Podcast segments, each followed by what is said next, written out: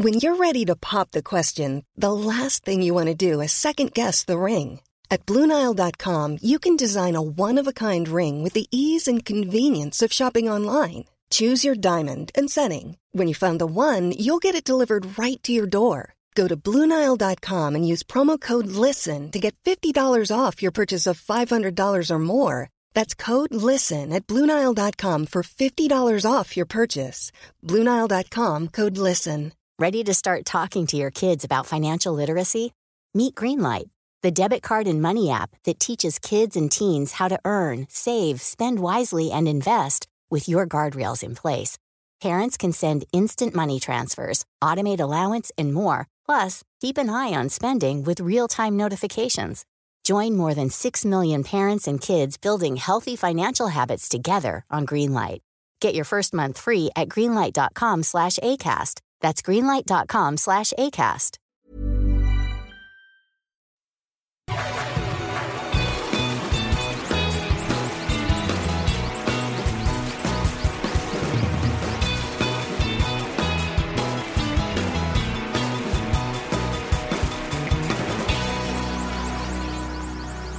Bienvenidos a Dos Nombres Comunes, episodio 47. 7, sí, 46. No, 40, 47, perdón. 47. Hay muchas apps donde pueden escuchar este podcast. Cuando de repente, o si de repente batallan para hacer la descarga del sitio, bajen una app a su teléfono, a su compu inclusive. Eh, hay uno en particular que sé que es bueno, que se llama, no estamos patrocinados por ellos, pero se llama TuneIn Radio. Ahí pueden descargar y escuchar los podcasts. Oye, ¿es WhatsApp o WhatsApp? WhatsApp. Ah, es que si se lee. Es como un whats, WhatsApp, pero usan el up como app, ¿no? Como por aplicación. Sí. Digo, es una jugarreta de palabras. Pero ¿por qué individuos de edad avanzada, digamos, señores y señoras, al referirse a esta aplicación le dicen WhatsApp? no sé. ¿What's qué? No sé. O sea, está muy claramente abajo de donde está la aplicación, dice WhatsApp. Pero aún así es de que, oye, pues mándame un mensaje por WhatsApp. ¿Dónde ves la U o la O? Yo no entiendo. Y quiero ver realmente si hay gente que nos escucha que le dice WhatsApp. Y si sí, mándanos un tweet o algo así diciéndonos por qué le dicen WhatsApp. Porque, por ejemplo, cuando veo a gente grande decir, no, pues por el WhatsApp me, me da como que un poco de pena Mm. preguntarles. Siento que es- se ofenden muy fácilmente. bueno, O si díganos por qué le dicen WhatsApp. en hora de WhatsApp. Es correcto. Bueno, hoy es lunes.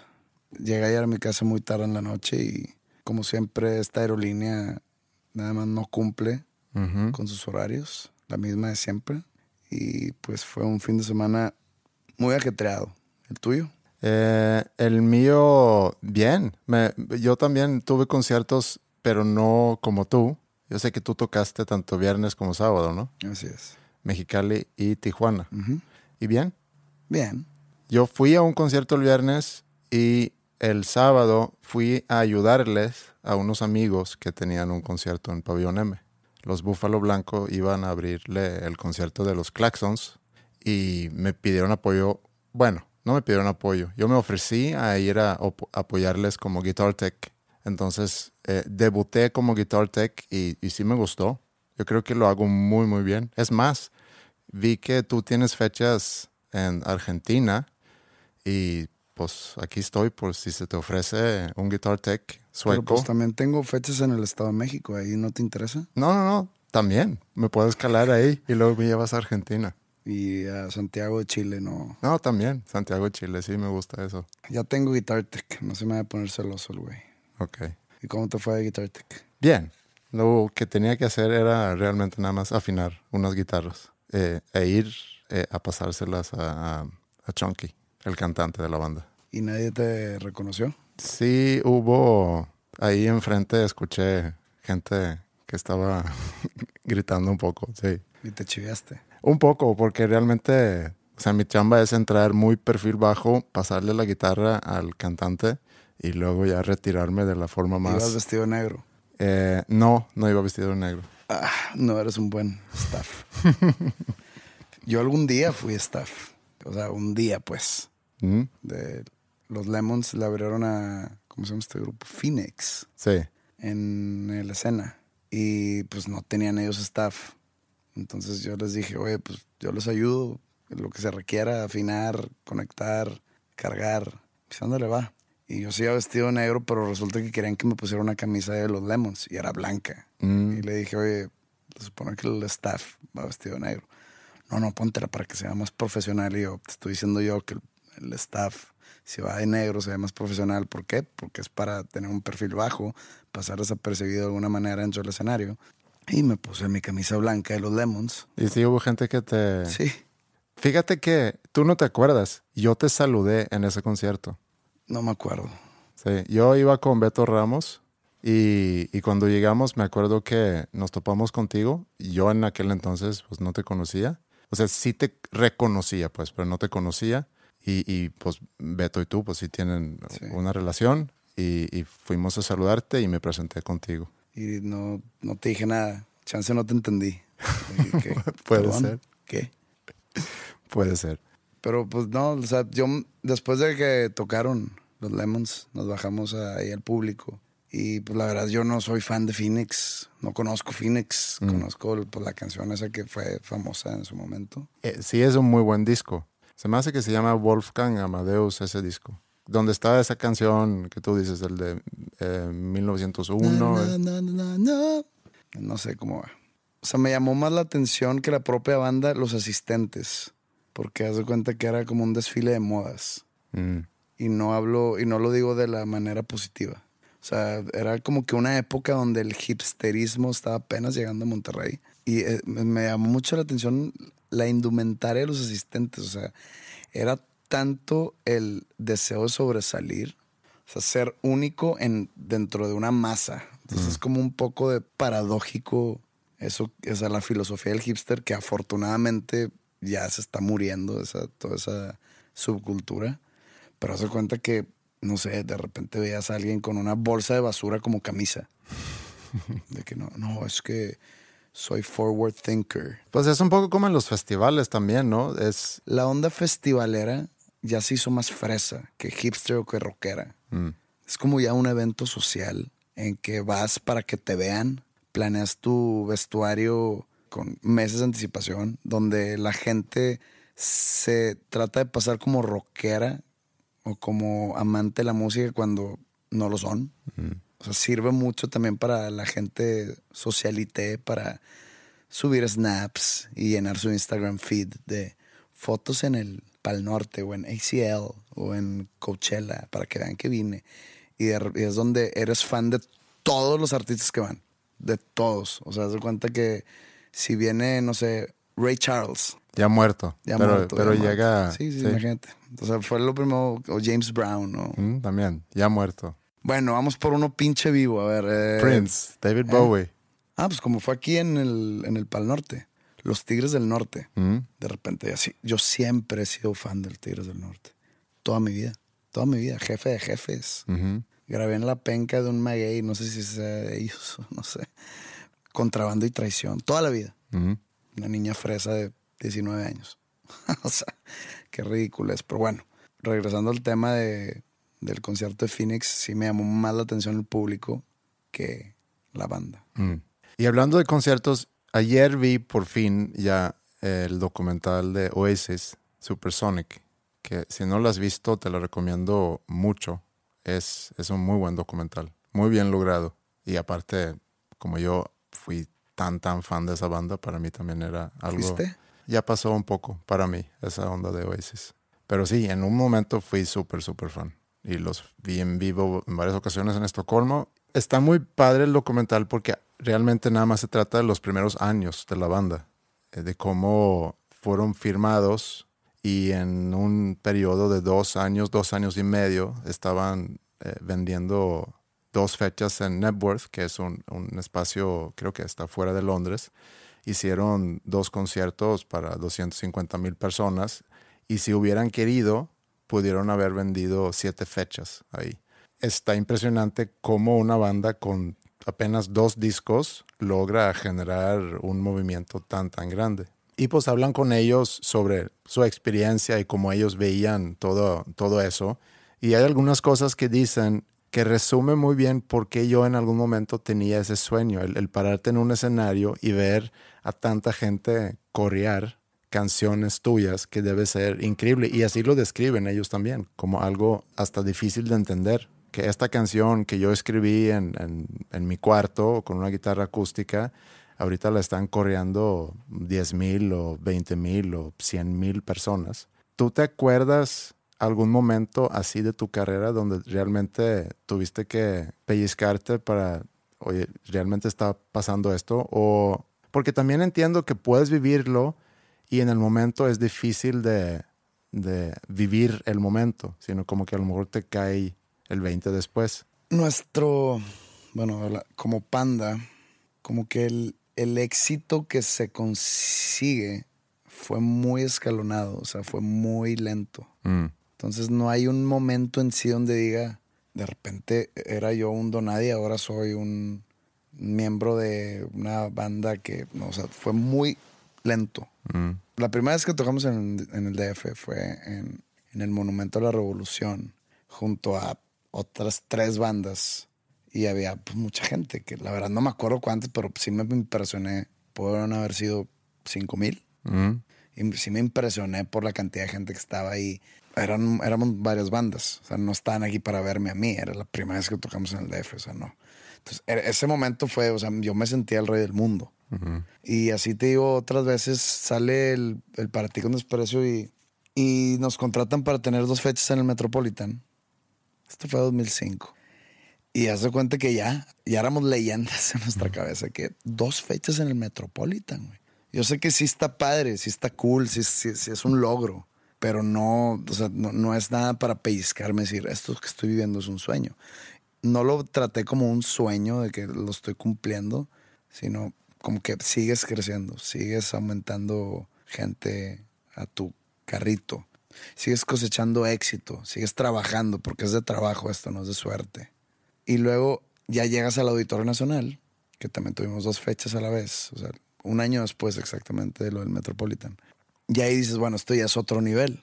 Pero sí me acuerdo cuando estábamos promocionando nuestro segundo disco en el DF. Al DF llegamos hasta el segundo disco. Íbamos eh, pasando ahí por Reforma y ves el Auditorio Nacional y ves así imponente, ¿no? Porque sí está enorme. Me acuerdo de decirle a mi entonces manager, oye, entonces ahí cuándo vamos a tocar? Y pues eh, era como un chiste, entonces uh -huh. nos reíamos de eso. Ah, ja, ja, sí, a huevo, en un año. Pero cuando llegó el momento, fue que te acuerdas, o sea, ya no estaba ese manager con nosotros, pero digo, ¿te acuerdas cuando íbamos en el carro por reforma y dijimos eso y nos atacamos de risa que sí, pendejo, a huevo? De que ya estamos tocando aquí, güey. Entonces eso, como que te pasa desapercibido. De repente alcanzas el sueño, se te olvida todo lo que trabajaste, todo lo que batallaste, todo lo que no dormiste, lo que no comiste, lo que no te pagaron, lo que tú pusiste para tocarlo, todas las amistades, relaciones que dejaste en el camino por seguir tu sueño, eventos familiares, fiestas de tus amigos, este, bodas de tus amigos, oportunidades de ya sea sentimentales, románticas, económicas, de negocio que perdiste, exámenes que tronaste, faltas a tus clases, todo, o sea, llega un punto donde se junta y es tu, este show era por lo que yo luché. Mm. Y esa era, fue la primera vez que tocamos en el Auditorio Nacional. Yo creo que eso puede ser. Eso puede ser el punto donde dije a la madre. Que pues, le caen 10 mil personas, no, no es este, no es Wembley. Pero sí, 10 mil es un número muy respetable también. Y es increíble también, por ejemplo, llegar a Buenos Aires, Argentina. Mm. Que ya hemos ido varias veces y que yo voy a ir solo por primera vez en diciembre. O sea, está más lejos Argentina que Europa en sí. Sí y llegar a un lugar que caben dos mil personas y que esté a reventar y que todo el mundo esté cantando sus canciones como, como si en verdad ellos las estuvieran cantando, cantándosela a alguien con esa pasión, esa fervor, y tú, ay, cabrón.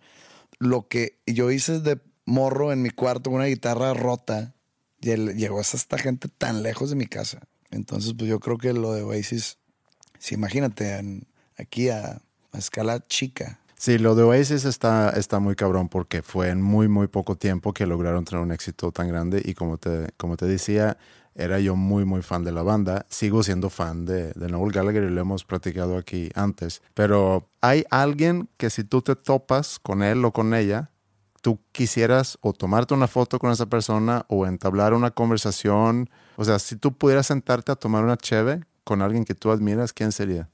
Mm.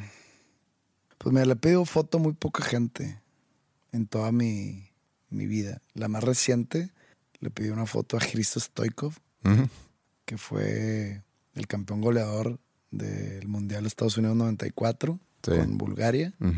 Y me lo topé en un aeropuerto. Pues fui y le pedí una foto. Foto muy claro y muy buena onda. Muy buena gente el señor. Me topé Rivers Cuomo en Perú, que él, que él me negó que era él. Bueno, entre ellos dos, yo creo que con Stoikov es más, me quiero tomar una foto, porque a lo mejor no son tantas las ganas de sentarte a platicar con ah, él. Con Rivers, pues a lo mejor sí. Con Rivers estaría bien platicar, pero sí está medio zafado el güey, creo, por lo que he leído en, artículos y lo que él pone en su Twitter. Como que siento que, que él está medio extraído de la realidad. O chance es un personaje, no sé. Este, pero sí estaría interesante platicar con un Rivers Cuomo.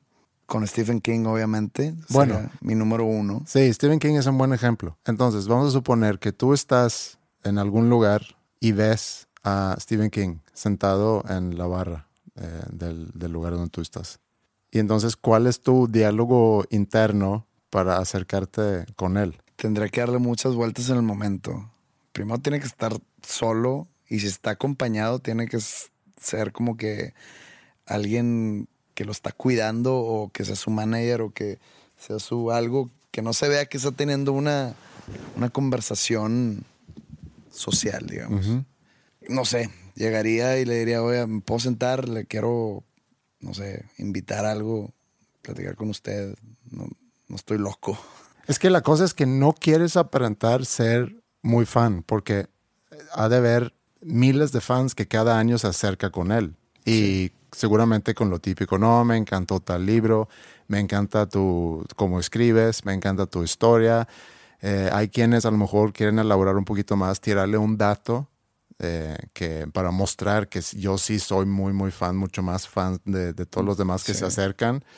Entonces hay que ver cómo llegar para también mostrar que tú también eres un creador tú también tienes una obra, tú también tienes una carrera en el mundo artístico, así como él, aunque no como, como autor, sino, digo, aunque tienes tu libro, pero, pero más de la música. Entonces la onda es que tú tienes que llegar con él y mostrar que, así como yo me acerco contigo ahorita, así hay gente que se acerca conmigo. Tú tienes que llegar a hacerle entender eso para que él abre la puerta y que diga, ah, con, con este güey me voy a sentar a, platicar. Seguramente podemos, igual y me va a tirar una idea para un libro, igual y no sé. Pues es muy, muy relativo a cómo esté él en ese momento. Si yo estoy, no sé, en algún restaurante en la Ciudad de México solo y estoy de, no mal humor, sino estoy preocupado por algo que, que está pasando en mi vida. Y llega alguien que por más que se siente, me dice, oye, yo tengo siete películas y no sé qué, me, interesa, o sea, mi mente va a estar en otra parte y puedo llegar a aparentar ser grosero. Cuando, por ejemplo, mi mente está en otra parte y por más que sea alguien que ha hecho tanto, sí, probablemente merecería un trato diferente o tal, o tal vez hubiera estado mejor que me hubiera encontrado en, un momento donde yo estaría al 100. Claro, pero eso tú lo sabes. Sí. Y eso te ayuda en el momento de acercarte a Stephen King, porque sabes que te puedes enfrentar con eso. Pero ¿sabes qué haría? O más bien, ¿qué no haría? Mm. No me acercaría. No. No. Dejaría la idealización de ese ídolo donde está. No, no quiero, no quisiera conversar con él.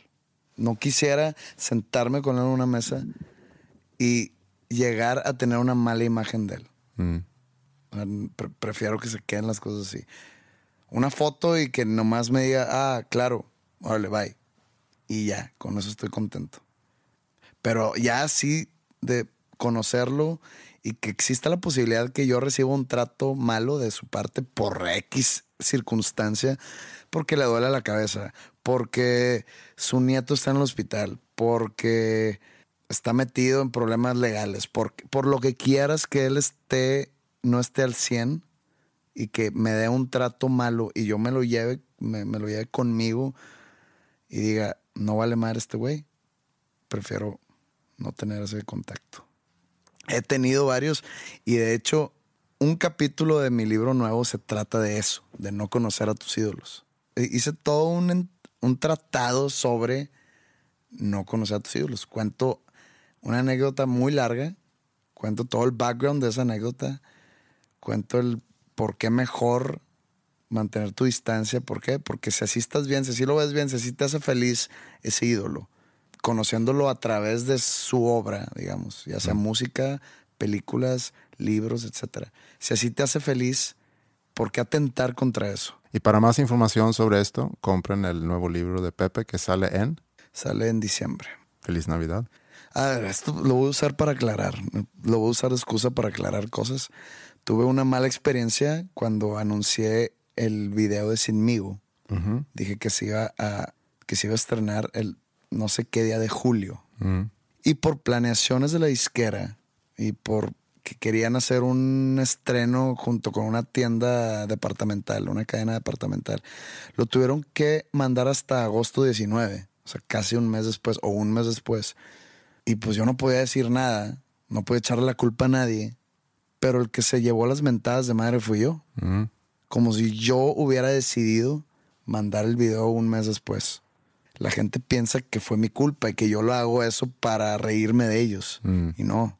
Desde eso dije, no vuelvo a decir una fecha. Acabas de decir diciembre, entonces... diciembre, porque era finales de noviembre. Sí, bueno, todos los niños y niñas que están ansiosamente esperando su regalo de Navidad, imagínate que pase lo mismo otra vez y que el libro salga hasta enero.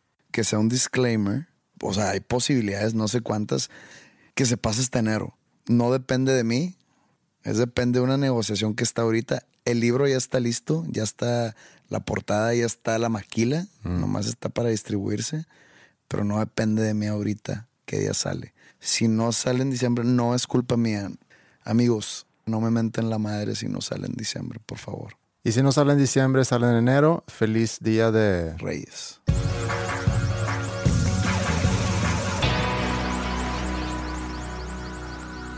Encontré un artículo muy chistoso hace unos pocos días. Un hombre ucranio, ucraniano. ucraniano se cambió oficialmente el nombre a iPhone 7. Había una, una promoción de una tienda de electrónicos que ofreció uno de los teléfonos de Apple a cada una de las primeras cinco personas que vinieran y comprobaran que su nombre era iPhone 7 o iPhone SIM, que es en, en ucranio, no sé cómo se llama, eh, el nombre de iPhone 7. Y hace una semana o un par de semanas recibió su premio porque había cambiado su nombre. Pero a ver, aquí en México creo que si te quieres cambiar el nombre, tienes que tener una razón válida para hacerlo. Yo no sé cómo funciona en Ucrania, pero él, él dijo que podría retomar su nombre original, que es Alexander Turin, cuando tenga hijos, que no sé por qué la regla es así, pero bueno. El precio de un iPhone 7 en Ucrania es equivalente a 850 dólares, eh, mientras que el cambio de nombre cuesta unos 2 dólares. Y, los amigos y, familiares de esta persona de SIM, que ahora SIM, o sea, 7, estaban pasmados al principio por la decisión, pero después apoyaron la idea. Aquí dice que su hermana Tetiana Panina dijo que fue difícil aceptarlo y difícil de creer, pero agregó que cada persona en este mundo trata de expresarse. ¿Por qué no hacerlo de esta manera? ¿Eso no cuenta como expresarse? No, yo tampoco creo que es como expresarse. Más bien que vivo y felicidades para iPhone SIM. Pero bueno, lo que tú dijiste sobre el, cambio de nombres en México, porque sí aquí hay de repente nombres o ideas de gente que quiere ponerle nombres a sus hijos que sí están eh, como que medio chistosos. Pero vi una lista de nombres que, que están prohibidos y prohibidos porque aparentemente hay quienes han querido ponerle estos nombres a sus hijos. Y, y leí sobre un caso en Sonora donde legislaron para prohibir una serie de nombres que, que habían sido solicitados por los eh, sonorenses. Pero antes de decirte esa lista, creo que Jesús es un nombre que casi nada más en México se usa. En Estados Unidos no existe el Jesus. No, pues ¿quién pone Jesús? Y en Suecia sería Jesús. Pues no se pone Jesús. No sé cómo es en el resto de Latinoamérica, ahí que nos ayudan los que escuchan, pero yo tengo la idea que eso es muy, muy mexicano, que usan el nombre Jesús. Sí me había puesto a pensar en algún momento de mi vida en eso, que no por lo sueco, que eso pues, yo la verdad desconocía, Mm. pero en Estados Unidos no existe el Jesus. Pues aquí Jesús yo creo que es el de los nombres más comunes. Sí. Bueno, no es en México, yo creo que en Latinoamérica. No estoy tan seguro. Yo creo que es muy de México, pero bueno, que hay que nos digan los que nos escuchan de, de otros lugares en Latinoamérica. Pero esta lista me llama la atención porque aquí incluyen nombres como Burger King o Burger King, No. Terminator, Hitler, Aniv de la Rev. Anif de la Rev. Aparte de que está pinchísimo, no ven el caso, porque es- es- sería por aniversario de la revolución. Sí. Déjame contarte una historia. Mi papá nace el 19 de marzo y ese día es el día de San José. Mm. Entonces, mis abuelos decían ponerle José porque nace el día de San José. Y mi papá quería seguir esa tradición. Entonces yo nazco el primero de septiembre y es el día de Santa Remedios. Entonces no sucedió, afortunadamente. ¿Cómo, ¿Cómo sería tu nombre? Remedios. Remedios. Remedi- Remedios Madero. Sería, ya no estaría vivo. Me, probablemente me hubiese suicidado a mis 11 años. Pues algo no tan drástico, pero estoy pensando ahorita en, en tu carrera como artista como Remedios Madero. No. Suena como tienda de farmacéutico o algo así, ¿no?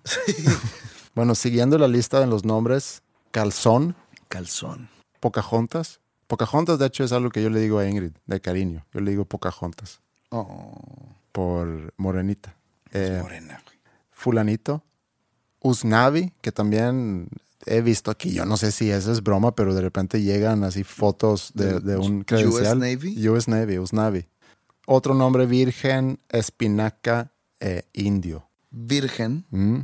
Esos son nombres que vi en la, la lista que el gobierno de, de Sonora había prohibido, porque aparentemente hay gente que querían poner ese nombre y, y entraron a- a prohibirlo. Yo creo que más que poner una lista, porque la lista pues te limita, pero poquito. Claro. Ahí no, no vi nombre vagina, por ejemplo. No, no. yo, Imagínate yo, yo a tu hija vagina. yo no incluí todos los nombres en la lista, pero, Pero entonces- eh, pero ese nombre tampoco lo vi. Creo yo que en vez de hacer una lista debería haber un tipo de, obviamente que no, no un consejo, pero alguien que, Un criterio. que tenga criterio para decir, oye, no, ¿por qué no? Pues no le vas a poner a tu hija vagina, ni a su hermanito le vas a poner testículo. Mm, O sea, no hay manera. Testi. Testi. ¿Para qué? O sea, si, está, si hay tantas campañas concientizadoras anti-bullying, de esas que te encantan, Mm, y luego imagínate permitir ponerle testículo a tu hijo, pues digo, estás promoviendo el bullying. Sí, aparte puedes dividir este nombre en dos y, y, y- burlarte Testi doblemente. Y culo. Mm, Imagínate te llamar testículo y que tu apodo sea culo. Pero hay algo de nombres que está interesante porque como te llamas tiene más que ver con tu vida de lo que a lo mejor crees. En Estados Unidos, por ejemplo, hay más Luises viviendo en St. Louis. Hay más Phils en Filadelfia y George es un nombre sobre representado en Georgia. Y también pasa lo mismo en las profesiones. Por ejemplo, los nombres Dennis y Denise son sobre representados entre dentistas. Y los nombres Lori, Lauren y, y Lawrence entre abogados. Bueno, en inglés, lawyers. Pero eso ya es al revés. O sea, los estados les ponen así porque nace, le ponen George porque nace en Georgia. Acá, por llamarte Laura, decides ser lawyer O tú decides mudarte a St. Louis. porque te llamas Lewis. Sí, te entiendo. Pero pues así son los datos. Esto se llama implicit egotism en inglés, en español, ¿Egotismo implícito? no sé, pero es una preferencia inconsciente hacia cosas que podemos asociar con nuestros nombres. Yo no me veo viviendo en Ciudad Madero, Tamaulipas. Tampoco me veo viviendo en San José, Costa Rica. Entonces descartamos toda esa... Yo no soy un egotista implícito. Hay otro dato aquí que está interesante, que dice que también han visto que grupos de personas realizando una tarea juntos logran mejores resultados si comparten iniciales o si sus nombres se parecen. Y a lo mejor por eso trabajo también con Alejandro, porque pues los dos empiezan con A y tenemos más o menos la misma cantidad de letras en nuestros nombres y hay varias letras en los dos nombres que se repiten. Eso está demasiado astral. Mm, a lo mejor. Cosas que han encontrado nada más al estudiar la relación entre profesión y nombres y composición de, de grupos y cómo se relaciona con los nombres de las personas en esos grupos. Pues mira, John y Paul, los dos son nombres de apóstoles. Mm, Por nuestros nombres tiene el título este podcast. José es nombre común en México, Andreas es nombre común en Suecia. No creo que haya, haya habido un presidente en Suecia de apellidado Otsberg, ¿o sí? no, porque no hay presidentes en Suecia. Ay, reyes, ¿verdad? Bueno, primer ministro, una disculpa. No ha habido un primer ministro en Suecia llamado Ostberg o un rey. No. Acá sí, no un rey, pero un presidente. Sangre presidencial revolucionaria, que no es cualquier cosa.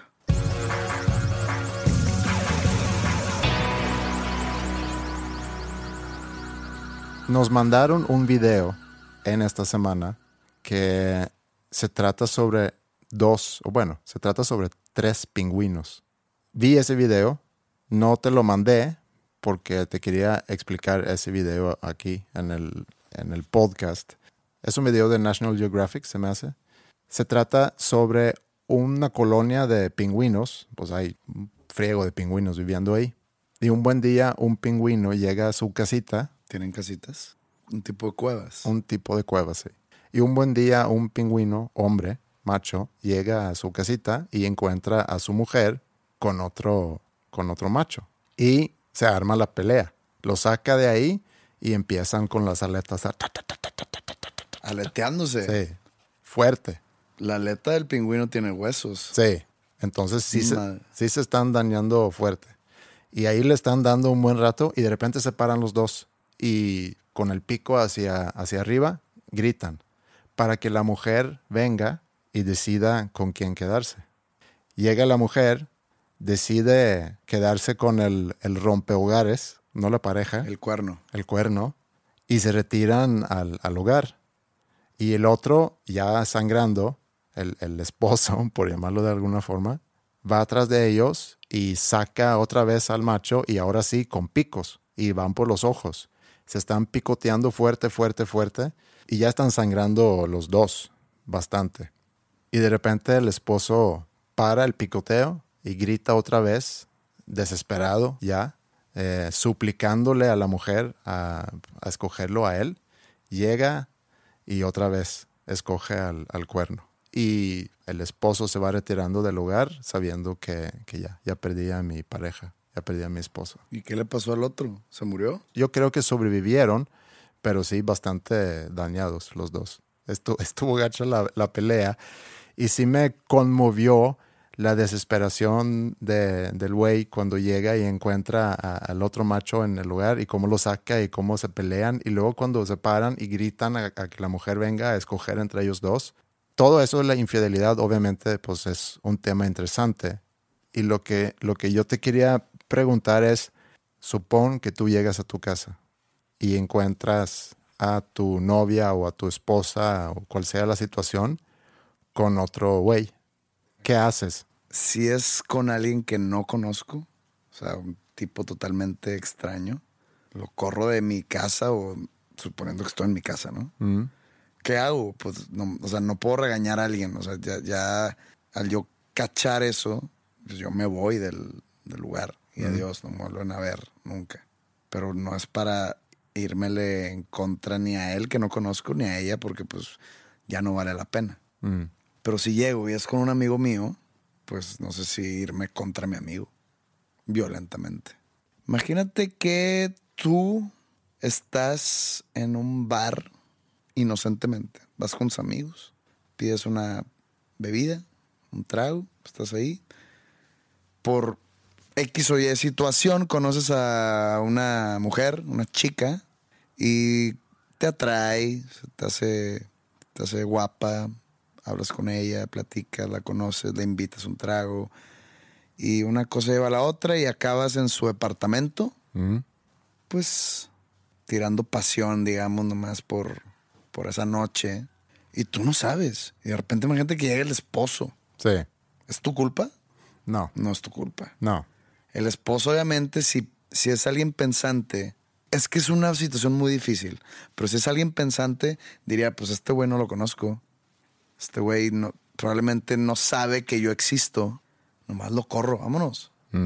Yo tengo una hipótesis acerca de eso, porque cuando esto está portretado en películas, es muy común ver que el hombre se va violentamente sobre el otro hombre, que yo creo que tiene que ver con algo muy eh, animal o algo muy reptil del ser humano, que quieres proteger tu hogar y hay otro hombre ahí, entonces en lugar de reclamarle a tu pareja, porque el otro hombre, pues como dices, en ese ejemplo, que es un buen ejemplo, dices, ¿el otro hombre qué?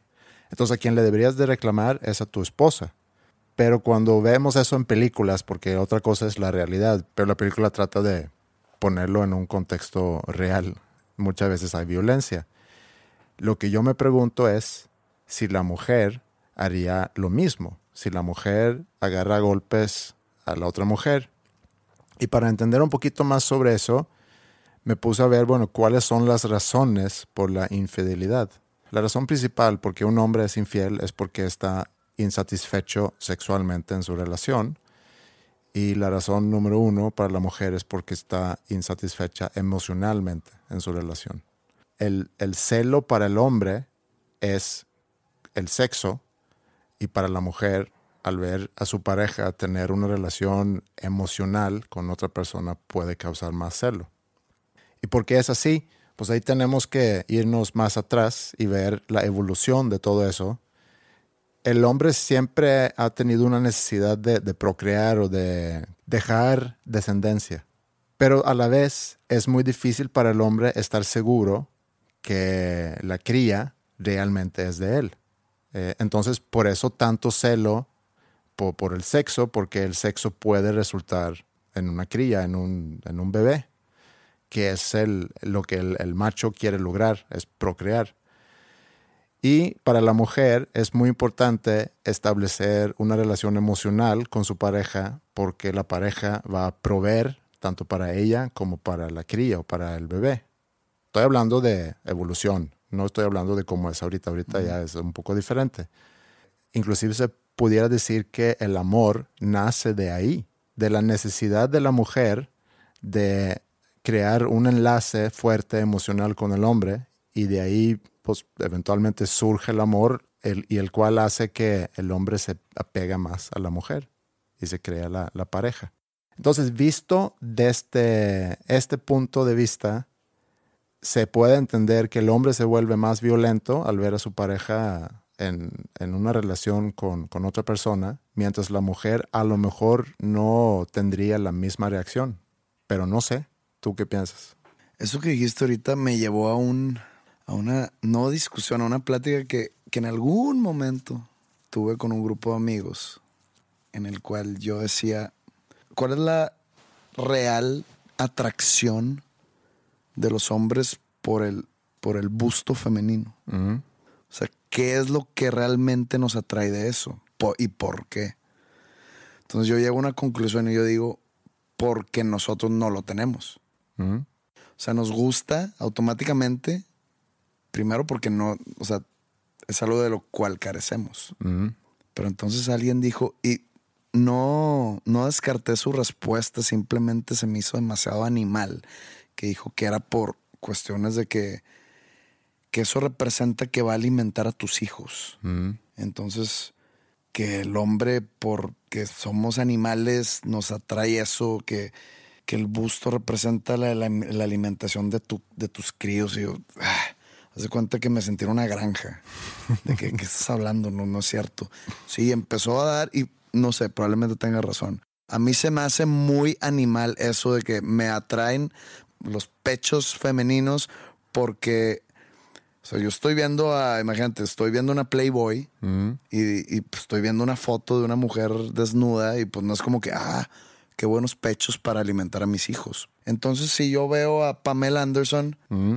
y digo, ah, mira, qué bonitos bustos. Yo no estoy pensando en tener hijos con Pamela Anderson. Sí te entiendo, sí te entiendo y sí me hace sentido que pudiera ser así en la evolución. No, no me simplemente no.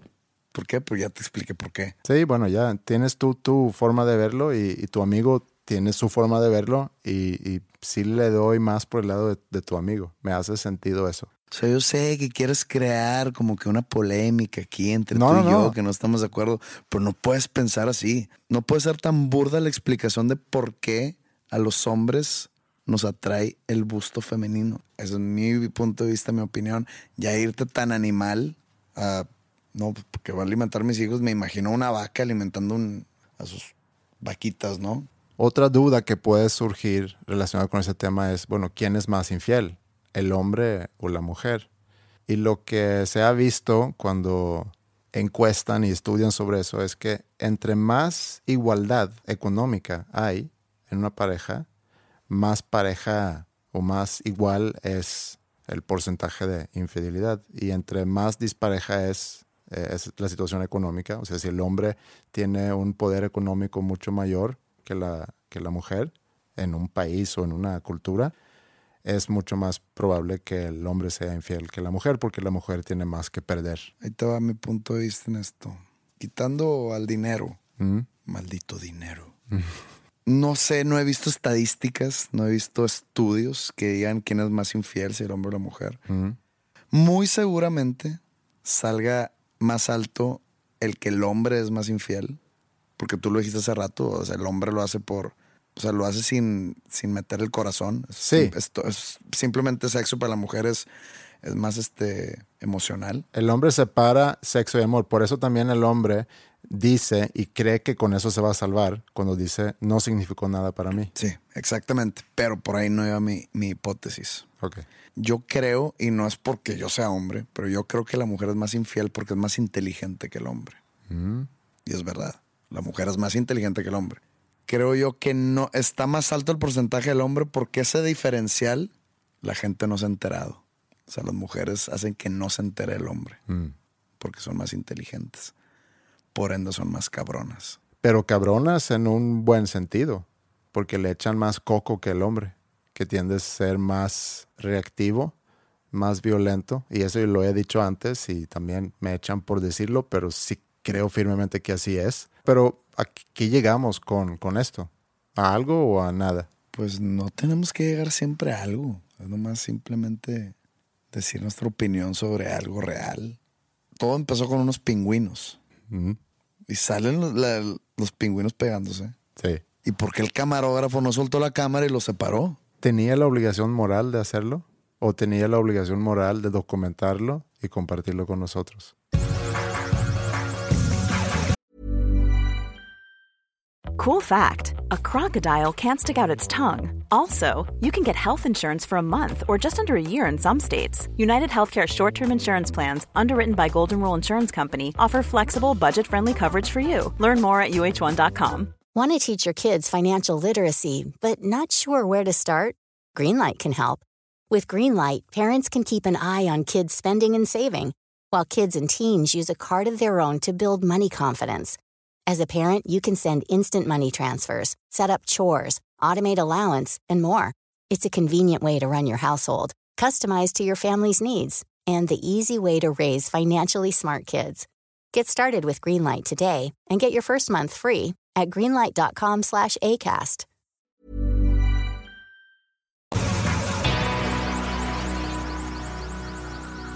Relacionado al tema anterior, te quiero contar una historia. Muy personal, pero te lo quiero compartir porque está curioso cómo sucedieron las cosas. Mis papás, así como tus papás, están divorciados. Mis papás ya se divorciaron cuando yo era grande y lo hemos platicado aquí en algún momento, tanto tú como el divorcio de tus papás, como yo del divorcio de los míos. Pero quiero regresar ya muchos años para poderte contar esta historia. Teníamos nosotros una casa de campo, unos 45 minutos más o menos al sur de Estocolmo, donde yo pasaba todos los veranos. Y enfrente de mi casa eh, vivía una familia. La pareja que vivía enfrente de nosotros se divorcia y el hombre de esa casa se vuelve a casar con otra mujer y esta otra mujer tiene una hija que yo luego llego a conocer. Tenía yo en ese entonces a lo mejor unos 12, 13 años, no me acuerdo muy bien. La conocí y me súper enamoré. Una chica muy, muy, muy guapa. Pero ella no siempre estaba ahí y cuando la veía era de repente en, en los veranos y había veranos donde sí venía y había veranos donde no. Entonces no la veía tampoco todos los años, pero cada año que la veía me volvía a enamorar. Pero también, como dije en el episodio pasado, siempre fui súper cartón. Entonces nunca actué, nunca hice absolutamente nada. Sino más bien fue una admiración a distancia. Brincamos a unos siete años más adelante. Esa pareja que vivía enfrente de nosotros también tienen su casa en las afueras de Estocolmo, no en el mismo suburbio donde vivimos nosotros, sino al otro lado de la ciudad. Y un buen día me entero que esta chica, de la cual yo me había enamorado a los 12, 13 años, se iba a venir a vivir con ellos en Estocolmo. Y mi mamá, muy amiga de, esta, de la mamá de ella, me dijo, no conoce a nadie aquí en Estocolmo, estaría bien que tú la invites y que la saques a pasear y a que conozca amigos tuyos, etc. Y obviamente yo encantado con esa idea. Ya no la había visto en varios años, pero pues me gustaba mucho la idea de, de poder volverla a ver. Y la volví a ver y otra vez, híjole, está guapísima y me cae muy bien y como que me volví a enamorar. Pero otra vez muy cartón, nunca hice nada. Cuando me invitaban a fiestas o cuando yo salía con mis amigos, yo la llamaba, iba por ella y, y realmente hice todo por ella. La llevaba a su casa, iba por ella, noche, aunque vivía al otro lado de la ciudad, agarraba el carro de mi mamá y la llevaba a su casa, etc. Todo un caballero, pero... Sin dama. Sí. Y nunca le tiré la onda tampoco. Y me acuerdo un día que habíamos salido, estábamos en el centro de la ciudad y ella dijo, pues yo te caigo después a tu casa, porque me invitaron aquí y voy con otro chavo, pero pues no sé, y luego pues yo te caigo a tu casa, me quedo ahí a dormir. Entonces ella se fue a otro lado, yo regresé a mi casa y no pude dormir, esperando de que pues igual y, igual y si viene ahorita, pues, ¿qué va a pasar? Dicho y hecho, viene, mi mamá le abre la puerta y dice, pues no, el cuarto de Andreas está, está ahí. Y entonces vino y se acostó en la cama conmigo. Yo creo, así de pensándolo ahorita y contándotelo ahorita, yo creo que, que ella seguramente debe haber pensado que yo era gay, porque pues, no hice absolutamente nada, porque no me atrevía a hacerlo. Y no me quería hacer el oso tampoco. Y era una situación muy rara. Entonces, pues ahí pasó la noche conmigo, no pasó absolutamente nada, porque no me atreví de decirle nada ni nada. Y ya, poco a poco se me fue quitando esa, ese enamoramiento o esa onda y, y ya, y nunca pasó nada. Y brincamos otros años más adelante. Su mamá y con quien estaba casado se divorcian. Mis papás tienen una relación pues, cercana tanto con ella como con, con el esposo. Ya después del divorcio de esa pareja, mis papás se hacen más amigos de, de ella y se empiezan a juntar y empiezan a, a tener una relación. Y, y, un buen día, mi papá decide dejar a mi mamá por esa señora. Y ahora está él casado con ella. Entonces, esta chica es mi... ¿Tu hermanastra? Mi hermanastra. Ok, mindfuck. Eso es un mindfuck. ¿Por qué? Porque si tú te hubieras puesto con ella, estarías casado con tu hermana. Tus hijos serían tus hijos sobrinos. tu mamá es tu suegra y tu cuñado es tu hermano, güey. Está cabrón. Qué bueno que, que pensó que eras gay.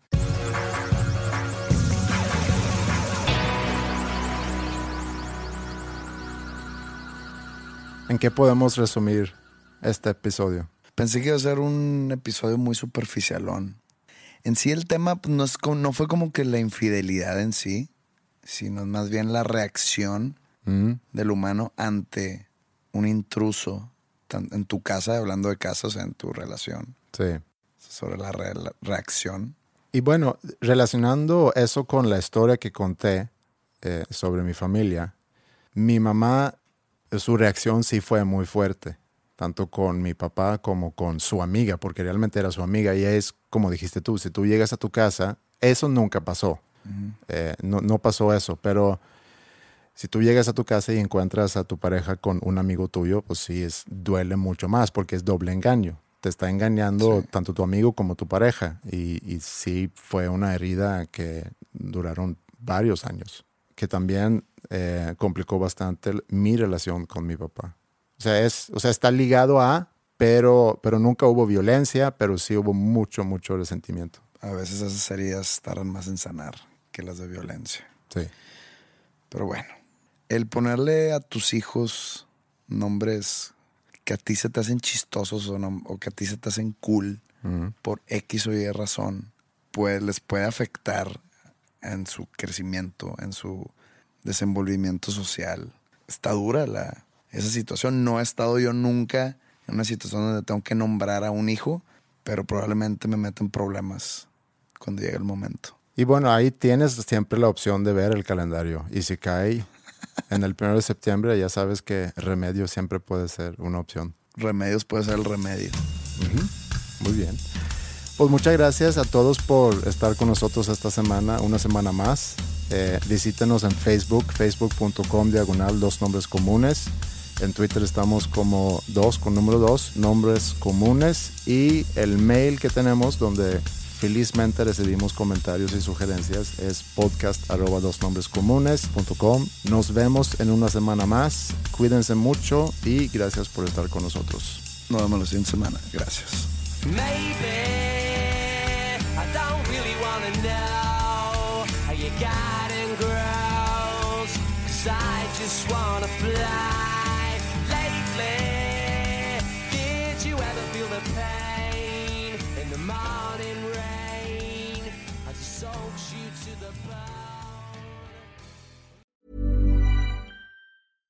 Step onto the legendary clay courts of Roland Garros, where the world's best players battle it out for a chance to win the French Open title. Tennis Channel Plus is your place to watch. Stream every court from your phone or smart TV, live in HD. Don't miss a moment with daily live coverage and match replays on demand, beginning Monday, May 20th. Be there for all the unforgettable moments. Stream now with Tennis Channel Plus.